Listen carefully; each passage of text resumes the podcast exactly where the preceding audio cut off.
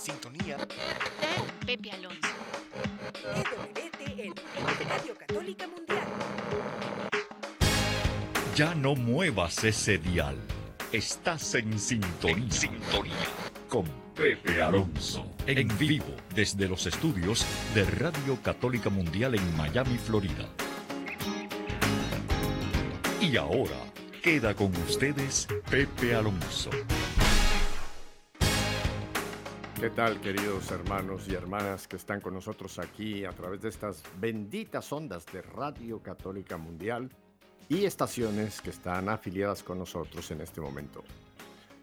Tengo para ustedes un canto que tiene que ver con la gran solemnidad de mañana, cantado por una paraguaya, Lisa Karina. Adelante, Lisa, con Sagrado Corazón.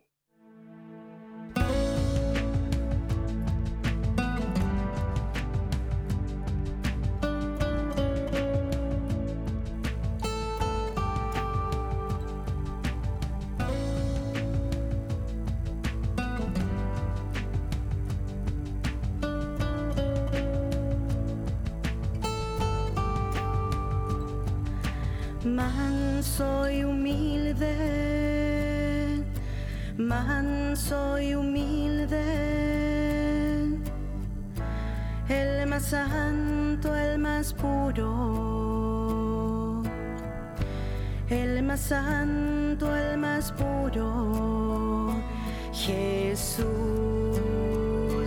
Jesús, Jesús.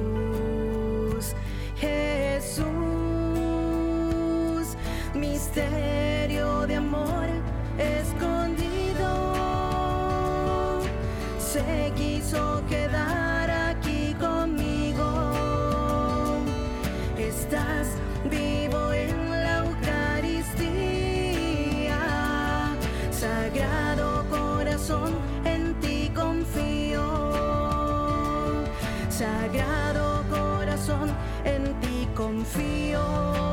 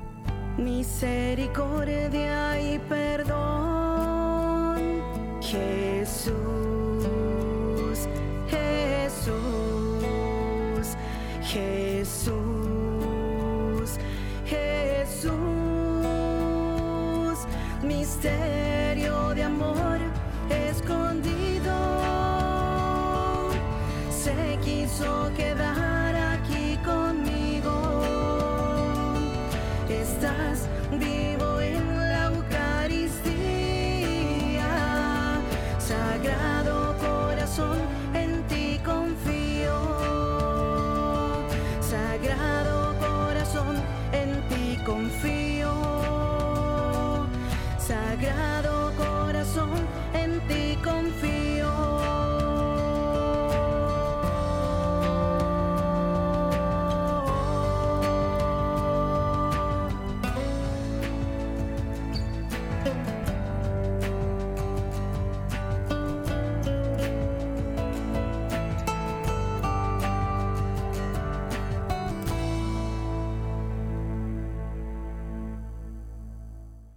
Bueno, mi querida familia, ¿qué tal si hablamos de todo un poco?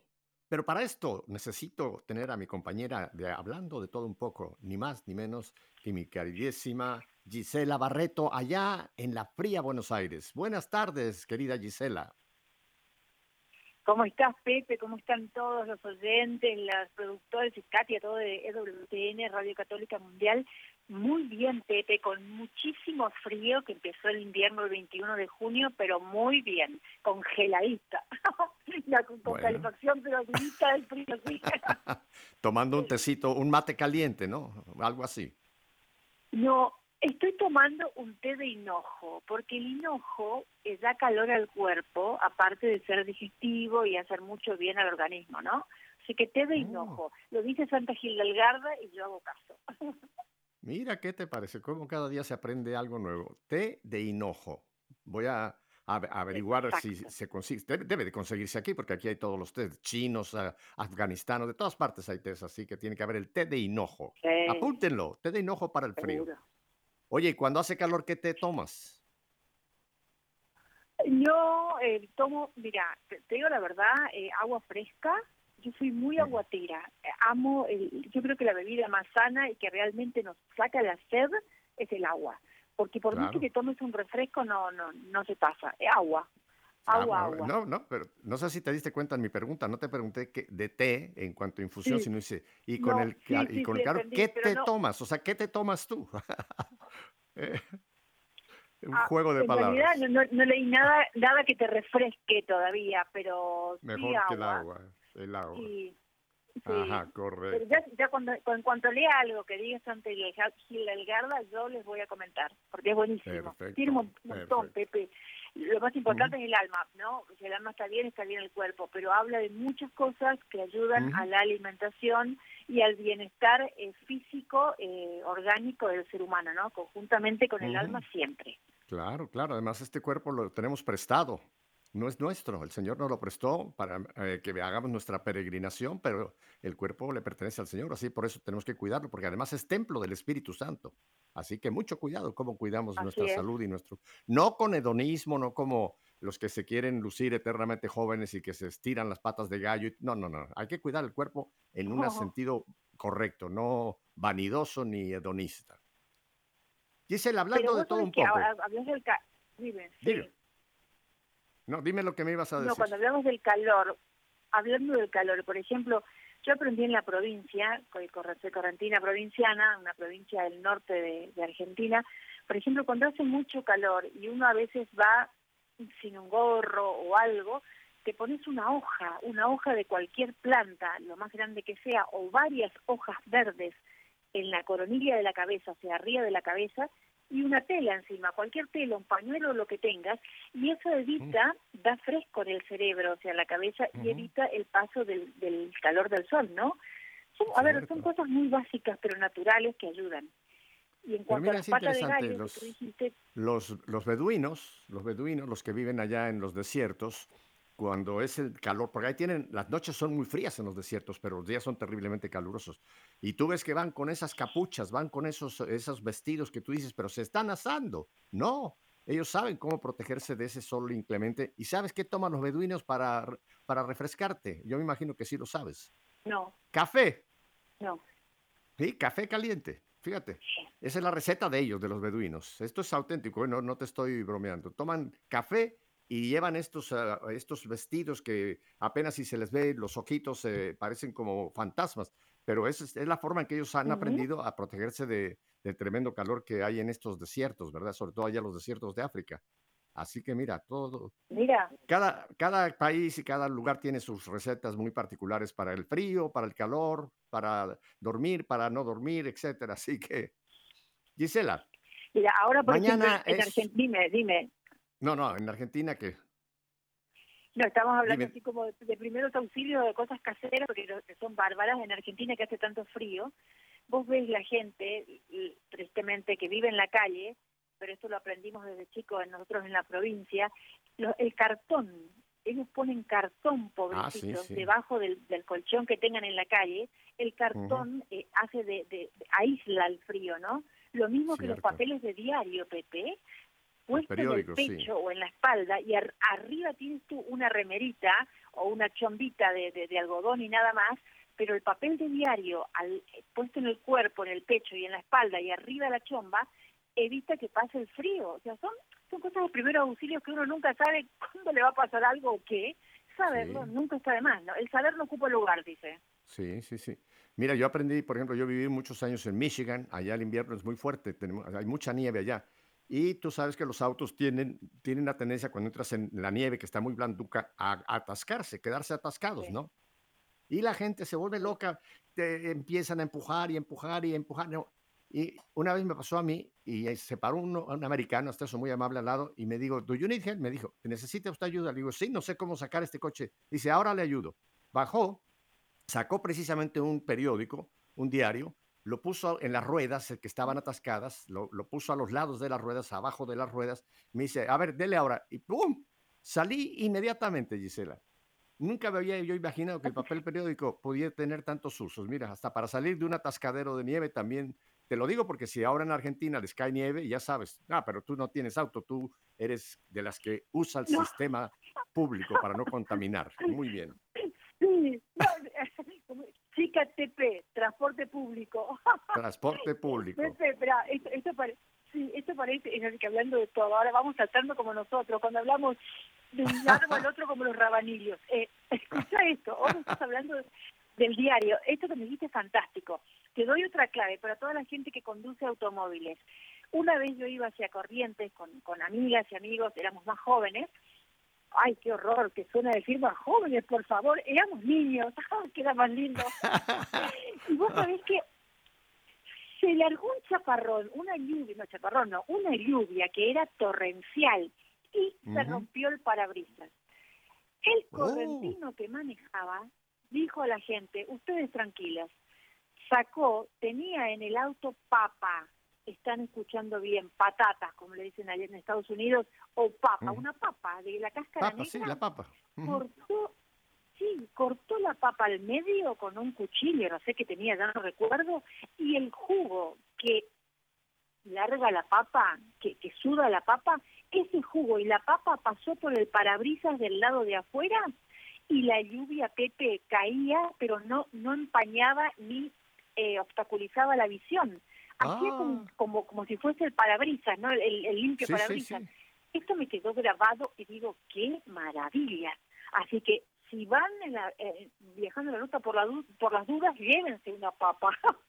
Lleven una papa y estos, si se les limpia, se rompen los que le llamamos los limpiadores, lo que va quitando el agua cuando está lloviendo, efectivamente. Mira, oye, pues mira, qué cosa. Aquí en Miami que nos llueve a, a torrentes, voy a poner una papa en mi coche. Te voy a hacer caso. Gisela, mañana es un gran día. Por eso nuestra querida productora Katia nos hizo el favor de ponerse ese hermosísimo canto Sagrado Corazón.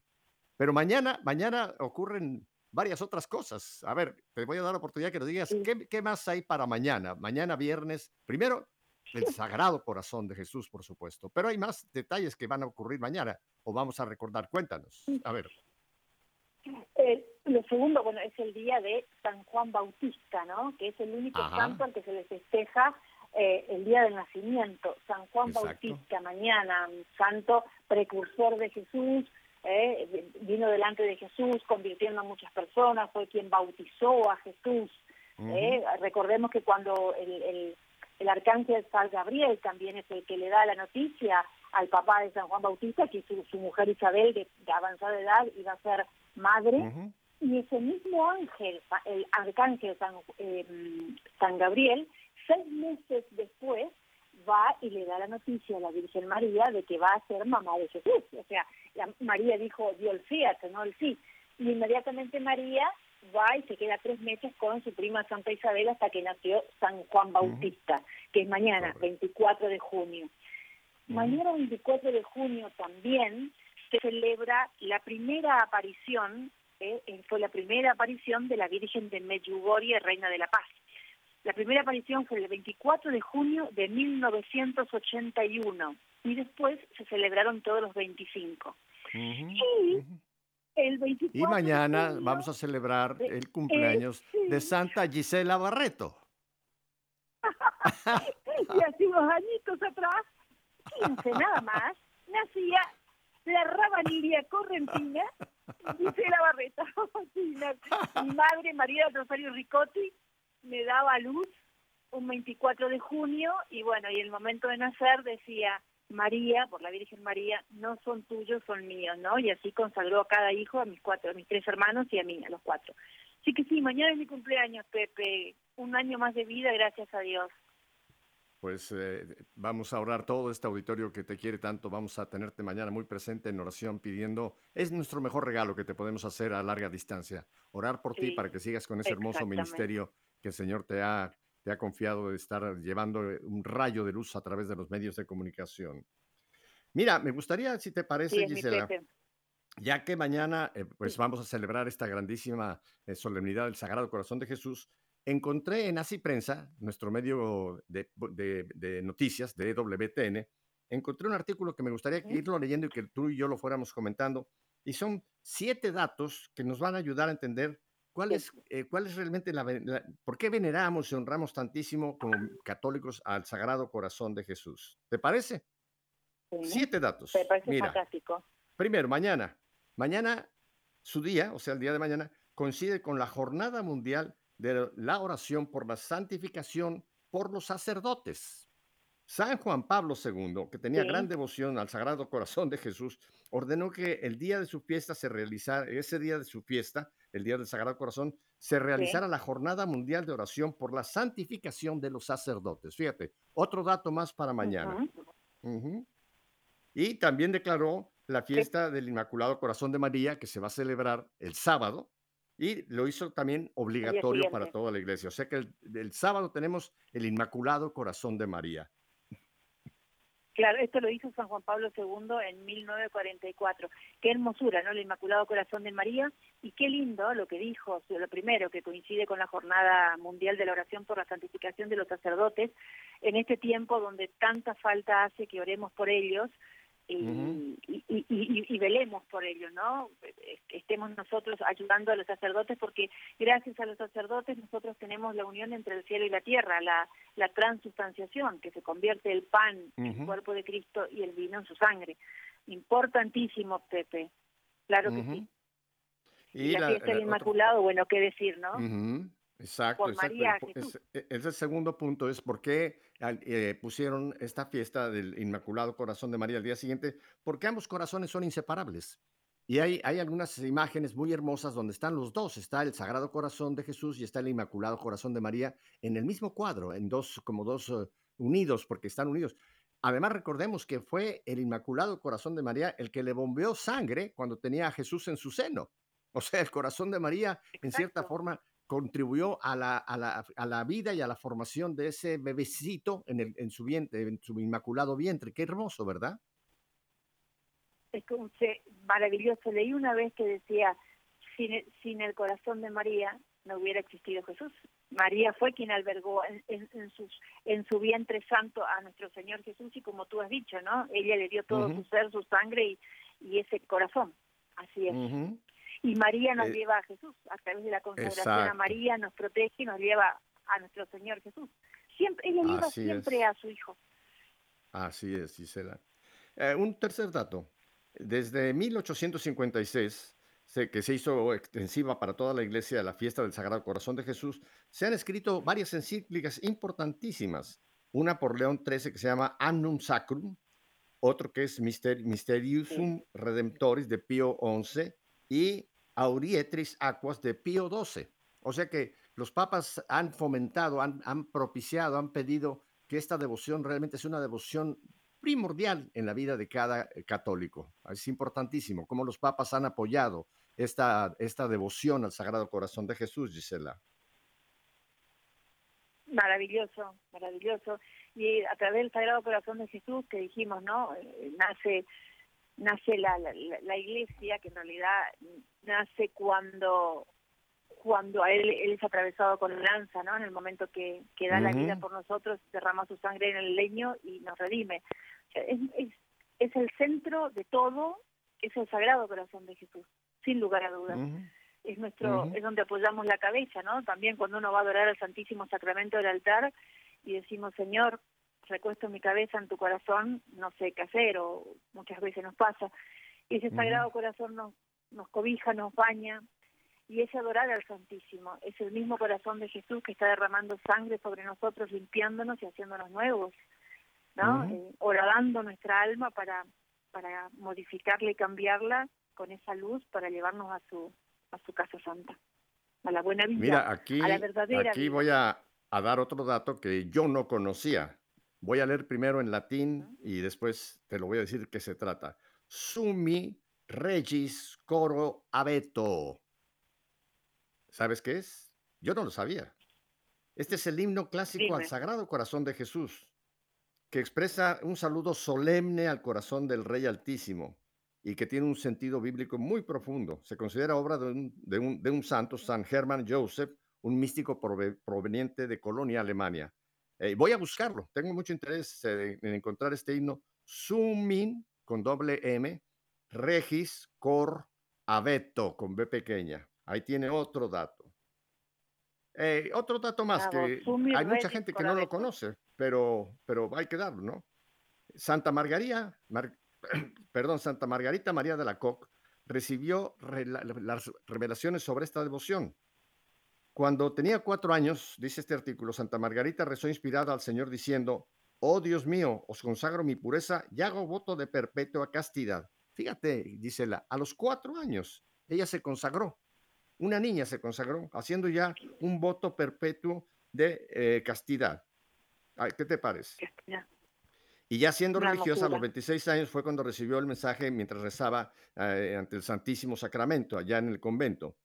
Y el Señor le dijo a Santa Margarita María de la, Coque, te pido que el primer viernes después de la octava de Corpus se celebre una fiesta especial para honrar a mi corazón y que se comulgue dicho día para pedir perdón y reparar los ultrajes que hemos recibido durante tanto tiempo y que han estado permaneciendo en la, boca de muchos blasfemos. Fue el mensaje que recibió.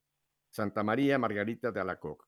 Qué santa más hermosa esta, ¿verdad? Y qué, revelación tan importantísima fue la que recibió Santa Margarita, que fíjate, yo la conecto mucho con la de Sor Faustina, con la, con la Divina Misericordia de Sor Faustina Kowalska. Creo que estas dos devociones están sumamente unidas, la Divina Misericordia y el, ni qué decir de dónde procede esa misericordia, del Sacratísimo Corazón de Jesús, Gisela.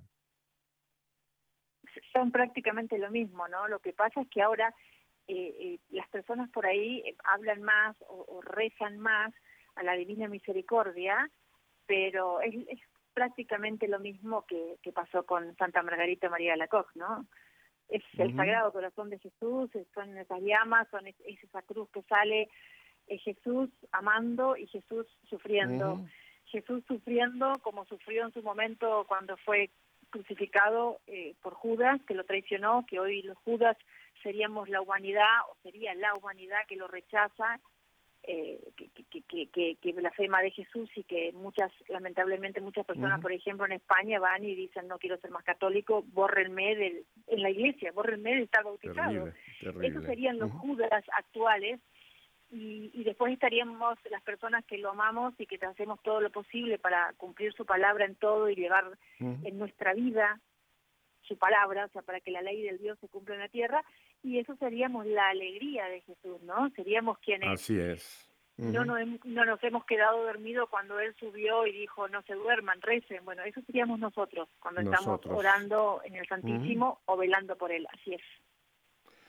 Aparte, otro dato interesante es que otros santos también han tenido visiones sobre el Sagrado Corazón de Jesús. Por ejemplo, Santa Ludgarda, Santa Matilde, Santa Ángela de Poligno, Santa Juliana de Norwich y Santa Verónica Giuliani. O sea que otras santas es como una confirmación que el Señor quiso que otras varias santas tuvieran también revelaciones sobre el Sagrado Corazón de Jesús, ¿verdad? Gisela, tenemos que ir a un brevísimo, brevísimo corte y volvemos porque tenemos aún muchas cosas de qué hablar. Así que no cambie de dial. Quédese con nosotros porque Gisela allá en su casita caliente en Argentina, en la fría Argentina, y yo aquí en mi, en mi casa con aire acondicionado en Miami, volvemos enseguida. Quédese con nosotros.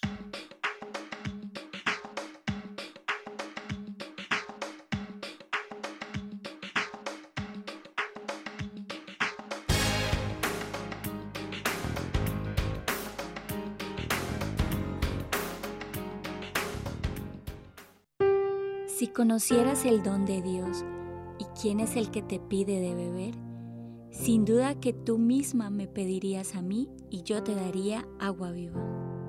Juan 4:10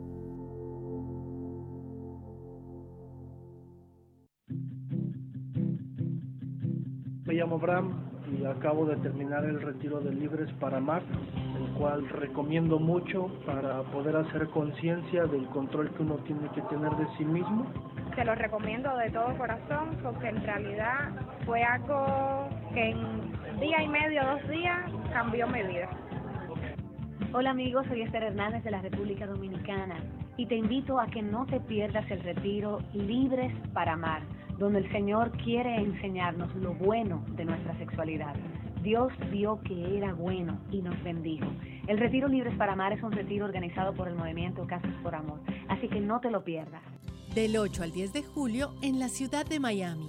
Para mayores informes, comunícate al WhatsApp 305-951-7531 o al email libresparaamar.castosporamor.org. Te esperamos.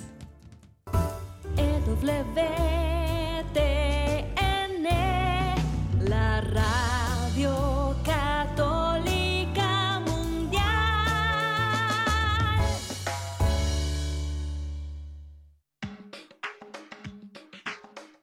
Bueno, pues volvemos con nuestra querida Gisela allá en Buenos Aires y un servidor aquí en Miami.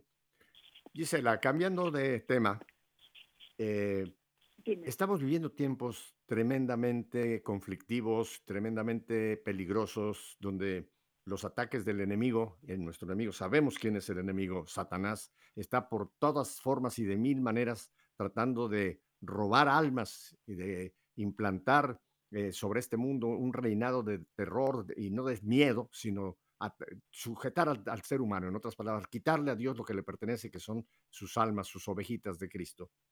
Hay un texto de que tú lo conoces muy bien, Gisela, que está en la primera carta de San Pedro, capítulo 5, y que hablamos mucho del que también nos da eh, Pablo allá en Efesios, cuando dice que nuestra lucha no es contra carne y sangre, sino contra principados, potestades y fuerzas malignas. Pero Pedro lo pone de una manera muy gráfica y dice aquí en el capítulo 5, versículo 8, dice, sean sobrios, estén siempre alertas, porque su adversario, el diablo, como león rugiente, da vueltas buscando a quién devorar. Resistan los firmes en la fe, sabiendo que sus hermanos por el mundo sufren las mismas penalidades. Gisela, yo quisiera que habláramos un poco de una de estas eh, eh, maldades que, Satanás eh, ha permitido o ha, o ha inspirado, que es esta película que se está exhibiendo, que se llama Lightyear. Lightyear.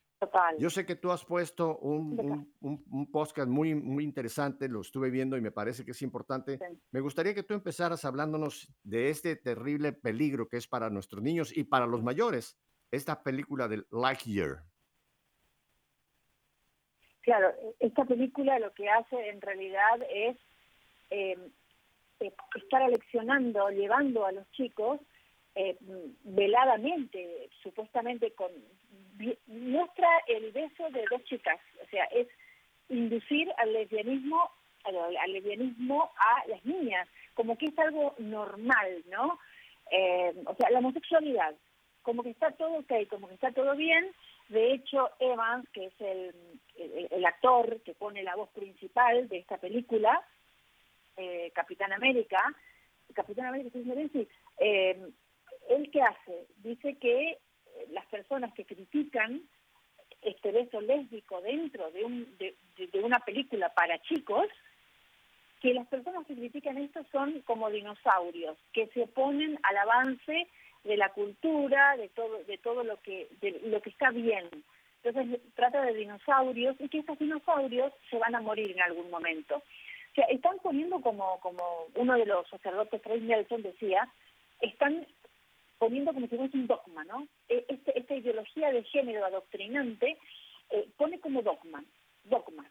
Ah, eh, está bien la homosexualidad, y, es lo que ellos dicen, está bien hombre con hombre, mujer con mujer, está bien eh, todos los géneros, 122 géneros, 112 géneros que, que establecen que hay, o sea, están siendo intolerantes ellos para con la normalidad de la familia. Yo creo que estamos hoy en una lucha de la familia normal contra una familia eh, LGTB, ¿no? Contra, contra la familia de la Agenda 2030, del nuevo orden mundial, que quiere disgregar la familia natural de Dios, que quiere disgregar todo lo que nos dé raíces. O sea, una familia nos da identidad y nos da raíces. Nos sentimos fuertes. El hábitat eh, importante donde un niño se forma y forma su identidad sexual es en la familia. Un niño en la familia se siente querido por lo que es, no por lo que tiene. Un niño se muestra tal cual es, ¿no?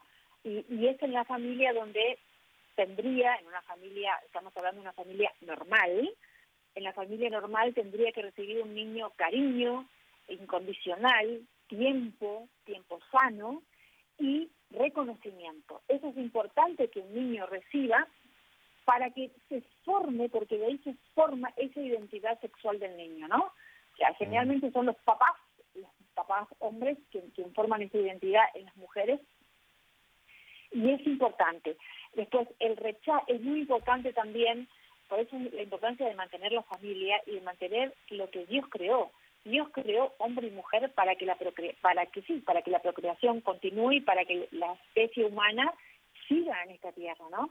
Y ellos tratan de disgregar, claro, dos personas del mismo sexo no pueden concebir, pero ahí vamos a otro a otra aberración, alquilan vientres, eh, no, eligen óvulos, eh, tal papá y tal mamá por tal color de ojos, o sea, son eh, desviaciones muy tristes que van eh, confundiendo la cabeza de los niños y también de algunos adultos, pero me preocupan más los niños.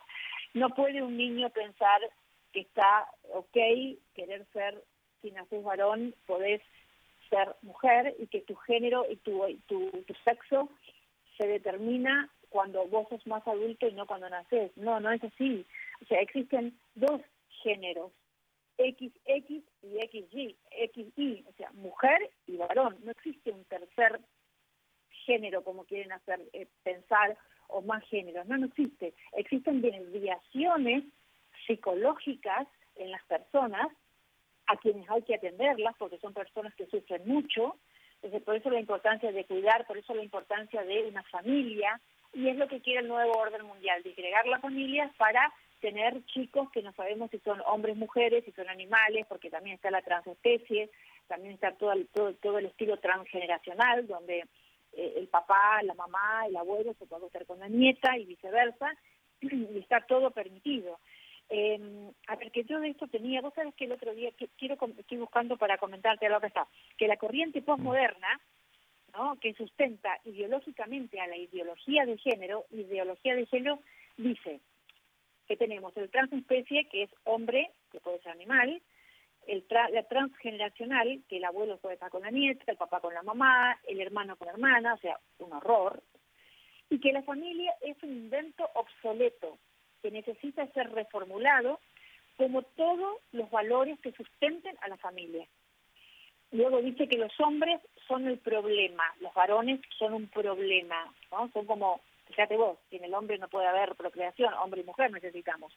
Luego dicen que la violencia es unidireccional, siempre del hombre hacia la mujer. Error. Hay, hay de los dos lados. Luego también eh, aseguran, y esto es lo, lo, creo lo más terrible de todo, el matrimonio es intrínsecamente, dice, opresivo. La maternidad es eh, opresiva y son instrumentos siniestros. Tratan de destruir la familia, tratan de sacar a Dios, Dios te da identidad, te da una raíz, Dios nos da formación de la misma forma que una familia, quieren sacar también la identidad eh, de, la, de la patria, o sea, todo lo que nos, nos dé raíces de identidad hay que sacarlos, para que la gente, las personas estén a merced de este aparato financiero que es el gobierno, que te dice qué pensar, qué no pensar, cómo actuar y cómo no, y cómo no, ¿no? Es una ideología de género, que en realidad cualquier persona que se diga libre, Pepe, no puede estar a favor de esa ideología, que es una ideología anticientífica que niega la realidad biológica real de cada persona. Y que es demoníaca. íntimo de cada es demoníaca y se mete con lo más íntimo de cada ser, que es la conciencia. Es Satán sobre la tierra. Eh, por eso por eso instamos ¿no? que las familias sean unidas y que le den esta, este cariño, tiempo y reconocimiento a los chicos, que vean más la parte buena de los niños. ¿Por qué motivo? Porque eso le afianza al niño en su seguridad y van ellos formando su identidad sexual. Cuando un papá no le da caricias, caricias sanas a sus hijos, amor, ¿no? cuando no le da el tiempo cuando no le da el reconocimiento, sino solo son retos más que reconocimientos, siempre el padre ve lo malo que hace y no lo bueno, o siempre está condicionado, te doy esto, pero si haces lo otro. No, no, mi amor hacia vos es incondicional, ¿no? Pero sí, hijo, las cosas son así. La educación al niño está perfecto, pero educación siempre y todo, todo con amor.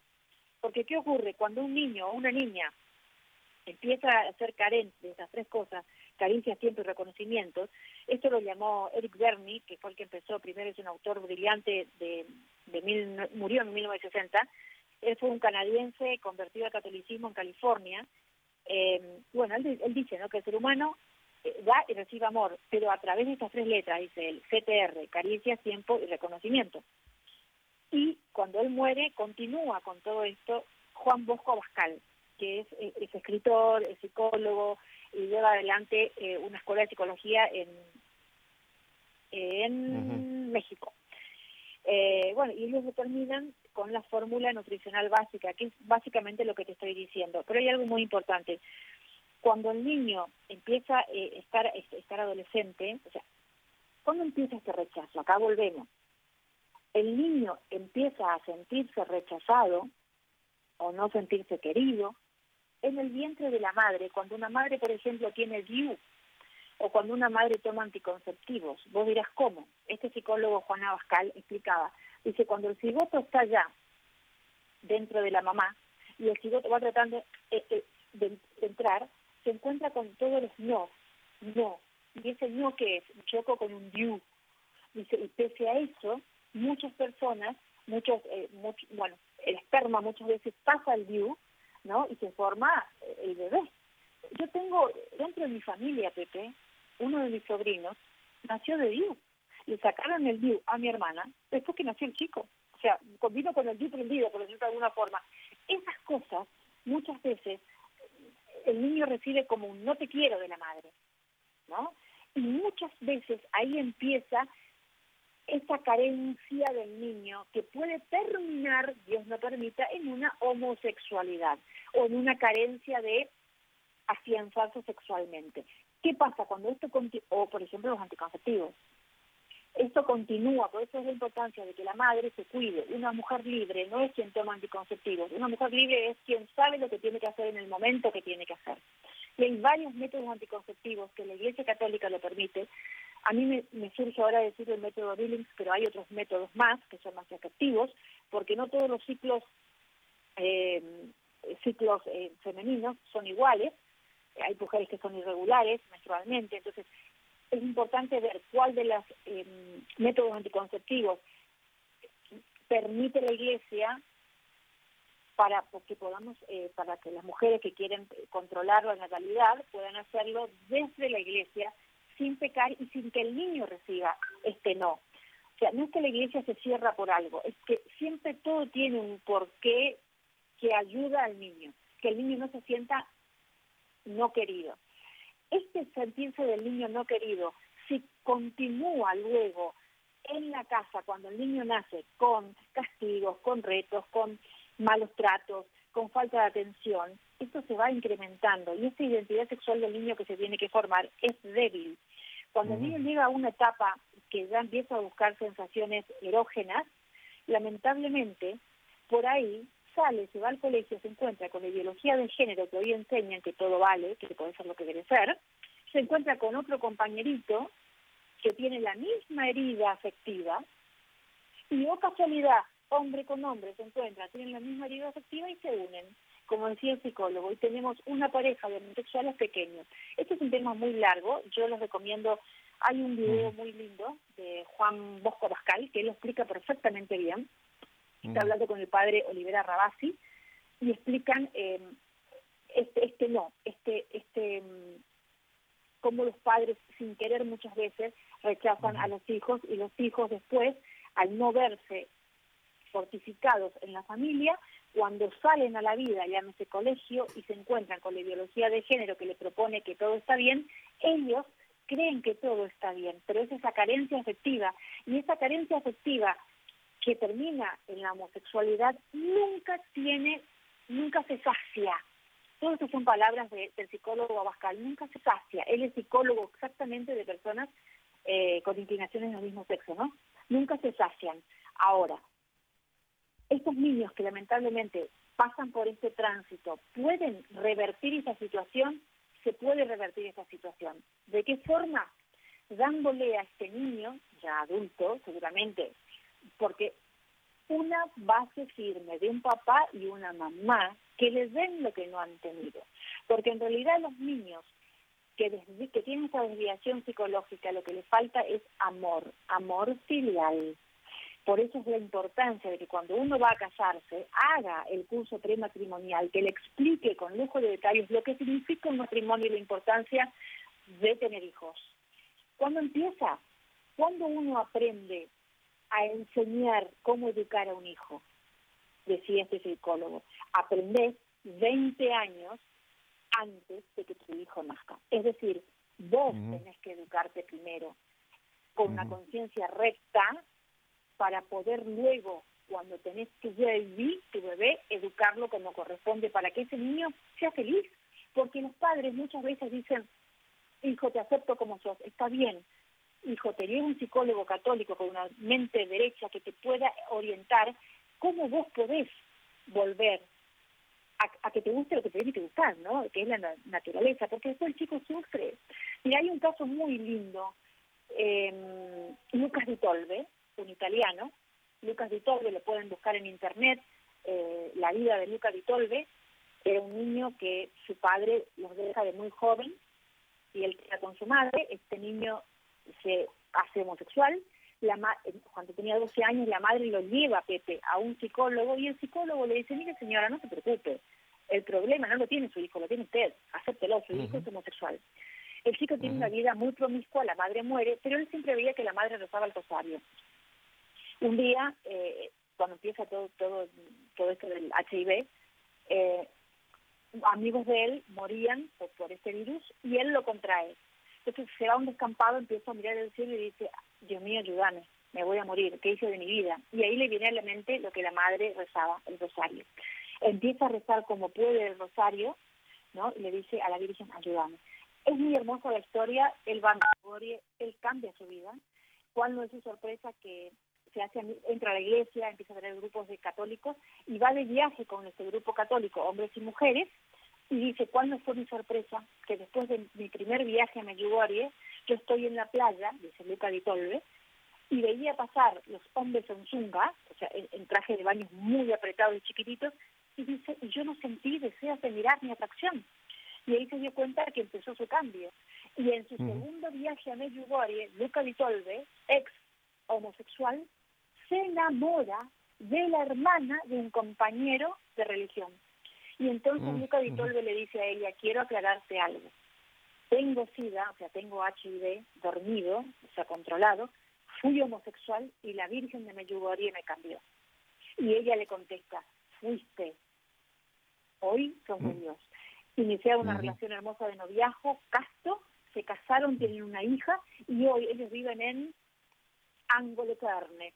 Él vive en Angoleterne, su, mm. su casa, Pepe, la utilizan y está lleno de psicólogos que ayudan a los hombres y mujeres que quieren volver a su normalidad y en verano albergan a católicos para que vengan a veranear. O sea, fíjate cómo la divinidad, Dios puede ayudar. Se puede, Qué bien. pero la importancia, Pepe, de no dar este mal ejemplo. Dime. No, yo quise este, que gracias por esta explicación tan vasta que nos has dado de este terrible, terrible, terrible ataque que es toda esta ideología de género que está, está penetrando en los sistemas escolares. Eh, gracias a Dios, volviendo un, poco a la película que me interesa mucho para que la gente no la vayan a ver bajo ninguna razón, eh, En 14 países ya fue prohibida, o sea que incluso hay países que han prohibido la película por el contenido tan peligroso que tiene para la niñez, ¿no? Pero yo quisiera recomendarle a todo nuestro querido auditorio, audiencia, que vayan a ASI Prensa, a la página nuestra de, de, comentarios, de noticias, ASI Prensa, así como suena ACI Prensa, y vean un artículo que presentó ASI Prensa precisamente sobre esta película para que se den cuenta, perdón, ya Gisela nos esbozó básicamente el veneno que está dentro, pero este artículo está, está muy, muy bueno y además lo tienen ustedes, lo pueden copiar, lo pueden después leer con sus hijos. Coméntenles por qué es que ustedes no van a ir a ver esa película o lo que es, aún si ya la vieron, traten de sacarles el veneno que la película les inoculó. Porque la película, como tú ya lo describiste, está diseñada y aquí hay, hay que realmente lamentarnos que una empresa tan, que nació con tan buenas eh, eh, intenciones que era Disney, eh, Walt Disney, el fundador de, Disney, que al principio produjo películas muy hermosas, Blancanieves, Pinocho, en fin, todas esas películas que creo que todos recordamos, hoy día se ha vendido al, a la corriente de ideología de género. O sea que hoy día ya no podemos, Gisela, nada que diga que viene de Disney, decir, ah, no, esto no hay problema, es Disney, son muñequitos, vamos a verlo. Ahora tenemos que pasar por el sedal, el sedazo, todo lo que Disney esté produciendo, porque ya están vendidos a tratar de llevar toda esta ideología a través de sus personajes que antiguamente tenían, como este capitán, tenían otra connotación y hoy día le han cambiado precisamente el personaje, toda su forma de proyectarse. Así que yo creo, Gisela, de que este es un punto que tenemos que recalcar y, pedirle a la gente, corran la voz. Y como es muy difícil en un programa de radio tomar notas y como Gisela nos dio un, lindo, eh, un buen, eh, una buena explicación de todo este gran problema de, ideología de género, busquen este artículo. En la Ciprensa, ahí lo tienen, él les da cinco puntos por qué no debemos de ninguna manera eh, ir a, llevar a nuestros hijos a la película y también nos piden que lo propaguemos, o sea, que pasemos la voz de alarma para que logremos ver si esta película la, logran sacar, del, sacar totalmente de circulación. ¿No te parece, Gisela, que tenemos que hacer una campaña de correr la voz? Pero por supuesto que sí, yo también, bueno, esto, esto en, mi canal de YouTube que lleva mi nombre y en el otro que también dice Solo Dios Basta, lo he colgado para que estén alertas y lo especifiqué tal como dice así prensa, ¿no? No lo hice extenso como te dije ahora, sino lo que dice así prensa, de no llevar los chicos a ver estas películas y que los padres se queden qué películas, porque no confíen lo que era para niños, hoy está contaminado con esta eh, ideología de género. Pero esto acá no queda todo, Pepe. El 21 de junio, así prensa también, eh, dice, después de Lightyear, Disney apuesta por otra película animada sobre directamente romance eh, gay. Esta nueva película se estrenará en noviembre, Pepe. Se llama Strange World, un mundo extraño, ¿no? Strange World, tú que lo nombras bien en inglés. Eh, Strange World. Esto también se va a estrenar ahora, sí, se va a estrenar en noviembre, Pepe. Una película animada que presentará, dice, el primer romance adolescente abiertamente homosexual en la historia de la compañía. Esto fue la semana pasada, eh, que bueno, se dio vuelta en una polémica después del estreno de la película para niños Lightyear, que es la que hablábamos, que fue un spin-off de la saga de Toy Story, que es, fue muy criticada eh, por el beso lésbico que contamos, pero ahora viene peor, porque ahora directamente son relaciones homosexuales y abiertamente lo muestran, no, no tienen problema, ¿eh? No tienen problema, pero bueno, eh, tenemos que alertar y no llevar a nuestros niños, comentar a los padres también, porque hay muchos padres que se cierran a ver la realidad y dicen, no, Disney es para niños. No, no, Disney era para niños. Es veneno, es veneno para los niños. Gisela, y ya que estás hablando de los padres, yo creo que aquí otra vez hay que pedirles a, los padres que tomen un serio, pero muy serio compromiso de investigar qué están viendo sus hijos. Esto es fácil de detectarlo, lo que acabamos de hablar, porque es una pantalla, es una película que se está anunciando. Pero nuestros chicos, Gisela, y chicas, eh, cuando hablo de los, hablo de los dos, niños y niñas, jovencitos y jovencitas, tienen el teléfono en la mano, tienen la tableta en su cuarto, tienen un computador en su cuarto.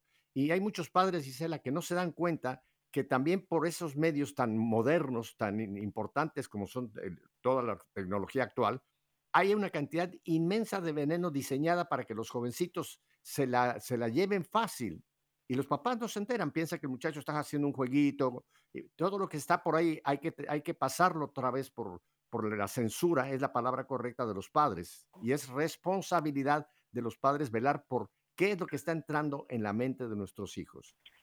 Recuerden la cita, nuestro enemigo es un león rugiente buscando a quien devorar. Y si, por ejemplo, aquí le ponemos un alto a través de esta película, el león va a buscar otro lugar por donde devorar. Él no se va a rendir. Él no va a dejarlos en paz. él va a buscar otra forma en que pueda entrar tanto en los padres como en lo que estamos hablando en esta segunda parte, en las mentes de nuestros chicos. Hay que alertar a los padres, Gisela, a ser realmente padres, no solamente proveedores, sino ser verdaderos custodios de sus hijos que están siendo perseguidos por estas fuerzas malignas. Gisela, ¿cuáles serían tus últimos comentarios de este día? Que oremos mucho por los padres, que los padres sepan que la única educación que el niño aprende es a través del amor. Cuando el padre da amor, el amor educa, Pepe. El amor educa. Eh, se aprende a través del amor y que los padres sepan que eh, la palabra puede, eh, uno puede alertarse con la palabra o puede decir, sí, estoy aprendiendo, pero lo que arrasa y arrastra y enseña es el ejemplo. Un padre le dijo a un niño, ten cuidado por dónde vas, la llevaba de la mano, ¿no? Al hijo, y el hijo le responde, papá, ve tú el camino porque yo te sigo a ti. El hijo aprende a través del ejemplo. O sea, un padre que le diga al hijo, no tomes, no fumes, no hagas esto, y él lo hace, el hijo ve el ejemplo. Tenemos que cuidar muchísimo lo que hacemos para que nuestros niños nos vean como ejemplo y podamos dar niños felices al mundo, porque un niño que hace lo que quiere, por más que equivoque, pobrecito mío, su sexualidad, no va a ser un niño feliz, es un niño que sufre. Y nosotros queremos jóvenes felices, pero eso lo logramos a través de la educación de nuestras conciencias, a través de la orientación y de Dios, por sobre todas las cosas de Dios. Que las respete.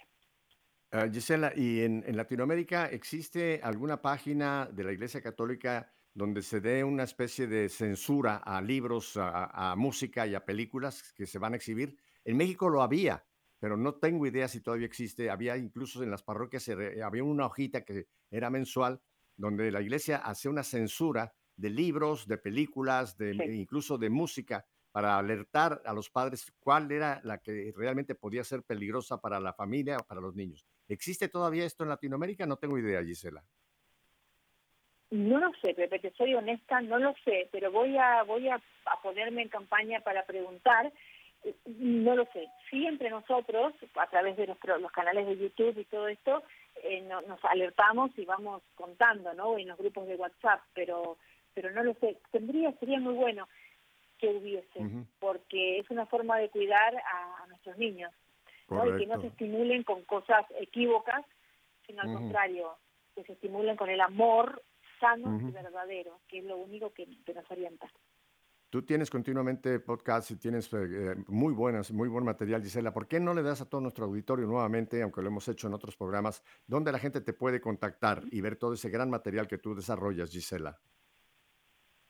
Bueno, el canal de YouTube principal que tengo lleva mi nombre, Gisela Barreto. Ahí encuentran mucho material vasto de, oraciones, de, de, alertas y de todo lo que sea promover valores, virtudes y cuidar Dios, patria y familia. Y el canal de soporte, el canal de ayuda, se llama eh, Solo Dios Basta. Es decir, por si cae el canal principal, que YouTube lo censura por alguna cosa, porque YouTube todo lo que uno hable a favor de Dios, patria y familia y en contra de la ideología de género, de la Agenda 2030, YouTube te censura porque es parte de esta nueva agenda, ¿no? Como Disney, como los medios de comunicación masivos, exactamente. Entonces, está el canal de soporte. Uno es Gisela Barreto, canal principal de YouTube, y el otro es Solo Dios Basta. Ahora, Gisela, hay que escribirlo con una sola S, no con dos S, ¿verdad? Con una sola S. G-I-S, una sola E-L-A. Barreto de alta o de larga, A, W, R, E, la T de Tito y la O de Ofelia. Gisela Barreto es el canal de YouTube principal. Y el otro canal que dices, el canal de soporte, Solo Dios Basta, eso va todo escrito parejo, Solo Dios Basta, todo juntito. Sí, sí, como lo que decía, mm, ay, qué santa decía, Solo Dios Basta, eh, ay, ¿no? Solo Dios Basta, sí, Sor Era, no, era, era, era Santa, ay por Dios, el, famoso soneto de, Santa Teresa, Santa Teresa de Ávila. Nada te turbe, nada te espante. Quien tiene a Dios todo lo alcanza. Esa era Santa Teresa. Mi querida Gisela, gracias por estar con nosotros nuevamente aquí en Radio Católica y la vamos a volver a tener para seguir hablando de todo un poco. Apunten la fecha.